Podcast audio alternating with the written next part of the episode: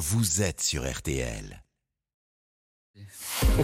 Ah ouais, les pourquoi de l'info, Florian Gazan. Alors hier soir sur France 2, c'est la suite de Bardot, le biopic euh, consacré à l'actrice euh, Brigitte Bardot.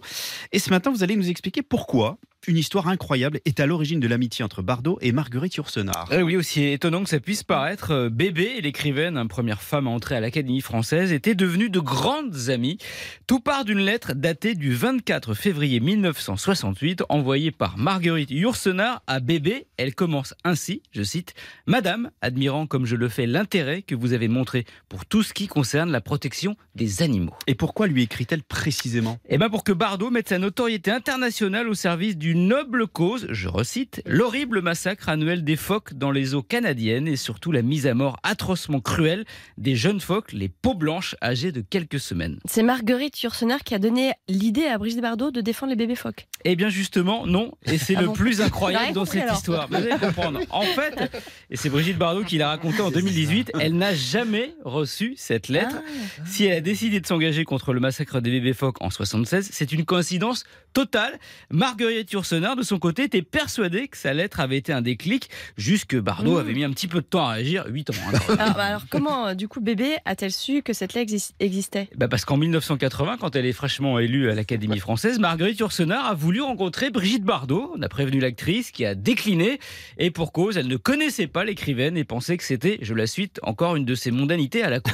Mais comment elles sont devenues amies? Eh ben parce qu'un soir où il pleuvait à torrent, quelqu'un a sonné à l'entrée de la Madrague hein, euh, à Saint-Tropez. Bra- Bardot a demandé qui est-ce Son gardien lui a répondu Marguerite Yourcenar voudrait vous voir.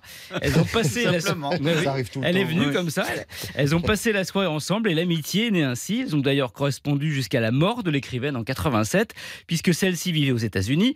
L'auteur des Mémoires d'Adrien avait envoyé ses livres à bébé, mais pas tous, comme elle disait avec humour. Il y en a qui sont très barbants, hein, quand même.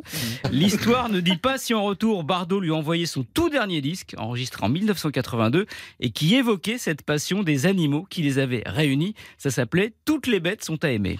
Pourquoi notre époque tuer des bébés phoques? Pourquoi détruire tant de merveilles? On dirait du Dorothée.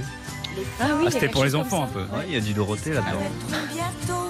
C'est son dernier disque. Hein. Hein, c'est vrai. Ah ben oui, Eh oui. on comprend. Vous préférez Bruce Springsteen, je crois.